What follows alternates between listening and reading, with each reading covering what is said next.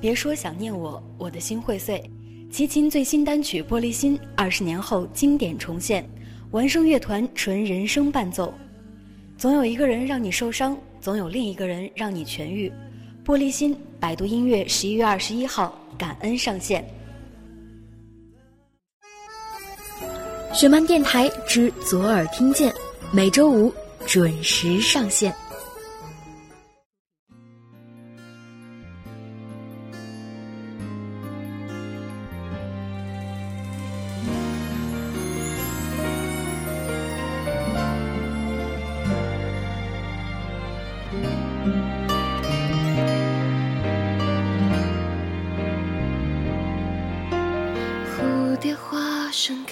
的那年，我一个人站在海边，望着天空，我好像能拥有全世界。直到所有的语言都时过境迁，那个爱幻想的少年，眨眼间已消失不见。Hello，大家好。欢迎再次收听雪漫电台之左耳听见，我依然是石榴，这里是北京，天气阴。此时正在收听节目的你在哪？天气还好吗？在哈尔滨的你是否去了昨天雪漫姐的校园行呢？感谢平行世界 APP 对这次讲座的支持。平行世界，一个会漂流的美丽日记本。在那里可以创建自己命名的星球，一部关于自己的百科全书，安放内心的世界。今天的节目中将要跟大家分享到的是一个特别有意思的小故事，故事的原名是《与你相遇，好幸运》，作者尹北河。一起来听今天的节目。陈锦东说：“林佳佳。”第一次见你的时候，你就像个脑残，我没弄懂。今天不就是我们第一次见面吗？为什么一个陌生人第一次见我就要这样猛烈的攻击我？我自问，长得丑也没到这个地步啊。他瞪着我，有一副想笑的样子，让我好好想想。我说：“你有没有搞错？今天是高二分班第一天，我真的是第一次见你，以前一点印象都没有。”他这下真的笑了，慢悠悠的损我。本来以为只是像个脑残，没想到还真是个脑残。你想想，上个学期你在行政楼有没有做什么蠢事儿？行政楼是学校领导办公的地方，有几间空办公室就用来给学生做活动室。他这么一说，我倒马上就想起来有这么一件事儿。上学期学校校庆，要求学生排练出几个节目。我被选进一个小品做道具搬运，我一个小姑娘的工作就是把演员要用的椅子、桌子搬上来搬下去，纯力气活，完全不用脑子。但是排练的时候不用总是搬，所以等于是利用自习课的时候跑出来放风了。演员们一个个走位念词，一点我的事儿都没有。我闲得到处乱逛，一不小心就逛到了天台下的楼梯间。然后就正好撞上一对正偷偷摸摸亲嘴的小情侣，男的高高瘦瘦背对我，女生正好面对我，是我们隔壁班的大美女向青。我一惊，向青可是我们班好多男生暗恋的人呢，这可是个劲爆的新闻。八卦如我，马上跑回排练室，把我看到的都告诉了正在排练的同学们。果然，无论男女。八卦永远是无聊的中学生最热衷于探索的事儿。大家都问我男的是谁，我说背对我的看不见。于是，一大帮子人戏也不演了，马上组织现场观摩学习。本来以为他们肯定走了，谁知道我们过去了，他们还在那儿。我们一群人也是不害臊，蹲墙边，一个脑袋一个脑袋往上叠，没位置了，还有人从另一个楼梯绕上天台。从上往下进行观摩，现在想来，真觉得我们这些人太不要脸了。人多难免会发出声音啊！我当时蹲在最下面一个，紧张的要命。那个在亲嘴的男生马上就察觉到了，先往地上吐了一口口水，再转过头来说了一声：“谁呀？”我拔腿就跑。那男生的脸我也没看清楚。原来那个男生就是你呀！我可以问你一个问题吗？你说，亲完之后为什么要吐口水？相亲有口臭吗？滚！你看，人生其实还是挺奇妙的。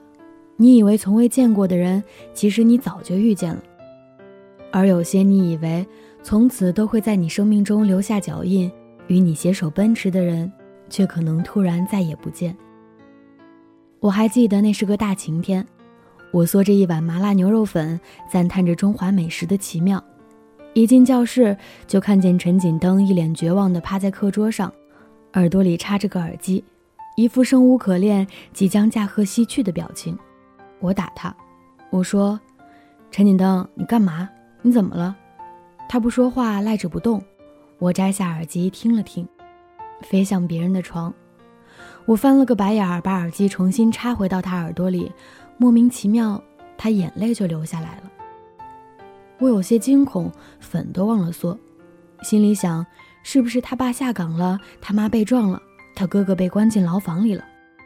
这个时候，他突然直起身来看着我，叫我：“林佳佳。”我说：“怎么的？你能借我两块钱吗？”他眼眶含着泪看着我说：“我叹一口气，哎，还以为什么大事儿，不就两块钱吗？你说清楚为什么要借，我二话不说立马借给你。”他听了这话，在悲伤的同时鄙视地看了我一眼，估计是在想。借两块钱的事儿还要问原因，你怎么这么抠呢？我当时心里就想，抠怎么了？这是会生活，懂吗？他也接着叹了口气说：“我们的事儿被向清爸妈发现了，向清被转去一中了，要跟我分手。我想中午坐个公交车去看看他。两块钱的公交钱你都要找我借，你零花钱呢？没有零花钱，我妈怕我拿去上网。”那你早餐在哪儿吃的？厕所，厕所。我深吸一口气，表示我的震惊。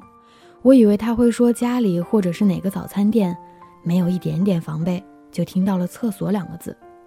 对啊，厕所。因为早上起晚了，赶时间，又想上厕所，就把面端厕所吃掉了。他一脸真诚地望着我，那股傻劲儿居然没让我觉得他恶心，只觉得好笑。我拿出两块钱赏给他，只是再提出了一个要求：以后再也不准一边听《飞向别人的床》一边哭。他拿出手机，当着我的面删了那首歌。我觉得自己拯救了一个人。后来我每天给他两块钱，条件是每天给我讲一件他好笑的事儿。于是我就听到了他小时候去山上玩，要上厕所没了纸，于是扒拉白菜叶子擦屁股。还有他妈妈口袋里就五十块钱，他偷去上网，以为神不知鬼不觉，谁知道那五十块钱就是诱饵的故事，结局当然是他被拉回家，被他妈拿衣架打得半死，从此以后再也没零花钱。这样到了第十天，他告诉我：“林佳佳，我以后不要你给我两块钱了。”我说：“为什么？我没什么好笑的事儿了。”那我也给你。因为你的存在就是一件好笑的事儿，你给我我也不要了。我跟他分手了。过了一会儿，他小声的对我说：“林佳佳，你真抠，就两块钱的事儿，你每天还让我在我最悲伤的时候搜肠刮肚想好笑的事儿来说给你听。”我打他：“你一个故事值两块钱，已经很划算了，好吗？”后来我发现陈锦灯真的是一个很好的人。脾气好，打他骂他从来不还手，对人也很关心很体贴。我们两个都是美术生，他画画也非常厉害。高三那年，我们两个一起去省城参加美术高考集训。我们待的是个小画室，老师人特别好，跟我们玩成一片。他有辆小摩托车，我们经常骑着去买东西吃。有天晚上，我特别想吃花甲，大夏天热得要命。我跟陈锦登一说，他就答应骑车带我去。我们买了两份花甲打包，打算回画室再吃。可是骑车到半路，马路上有一个大坑，路灯太暗，他没看见。我只记得当时我手上提着花甲，向摩托车的右边飞过去，立马被人抱住，重重的摔在地上。可是我没有感觉有多疼。抱着我的是陈锦灯，滚烫的花甲汤全淋在了他的小腿上。旁边骑车呼啸而过，再飞过去一点就要被车子压爆脑袋。我吓得懵了，只会哭。他摸摸我的头，轻轻说：“没事儿。”幸好烫的不是你的腿，你一小姑娘腿烫出了疤，你肯定得气死。我什么话也说不出来，憋了好久，憋出了几个字：“陈锦灯，我喜欢你，我也喜欢你。”他痛得要命，还是微笑着回答我。陈锦灯皱着眉问我：“可是，你为什么会喜欢我？”我坐在马路上，一边放声大哭，一边大喊：“因为……”因为你太傻了。如果有一个人说他喜欢你是因为你傻，那么你一定要紧紧抓住这个人，绝不放手。因为连你的傻他都觉得傻的可爱的人，那肯定喜欢上的就是全部的你了。其实你知道吗？并不是我抠，只是你在那么悲伤的时候，我能用两块钱换到你想起自己曾经那么开心的事情。灿烂的笑出来，我觉得太值了。往昔时光已走远，我才会学着想念平常的相见。银杏树下的誓言，骨铭心，可我们渐行。又渐远，一句你好和一句再见，中间是没有对白的画面。昨日依稀又重现，你站在我面前，记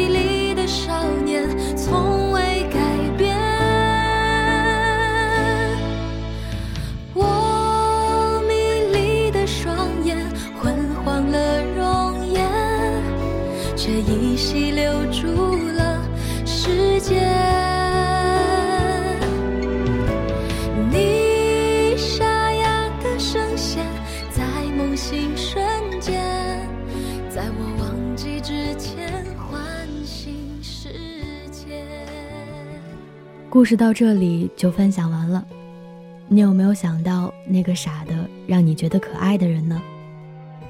如果你有任何想说的，或者是在今后的节目中想要听到的，都可以通过微信关注我们的公众平台十七 seventeen，把你想说的话直接留言发送给我们，也可以通过微博关注左耳工作室或小石榴你。好了，我们下期。再见，拜拜。似水流年，可我们只是平行线，没有相聚，也没有告别，似曾相识的情节，故事已经到终点，结局不再有。悬念，可是人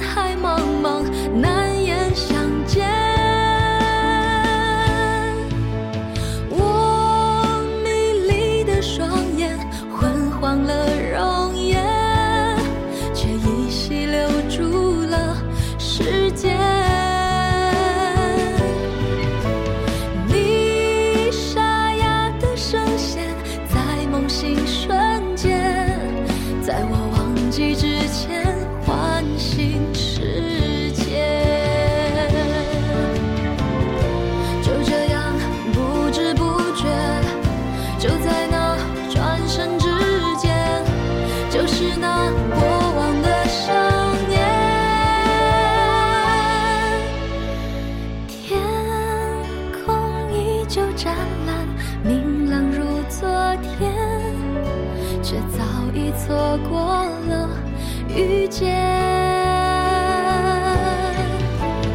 翩翩白衣少年，你在我身边，却在转身之间消失不见。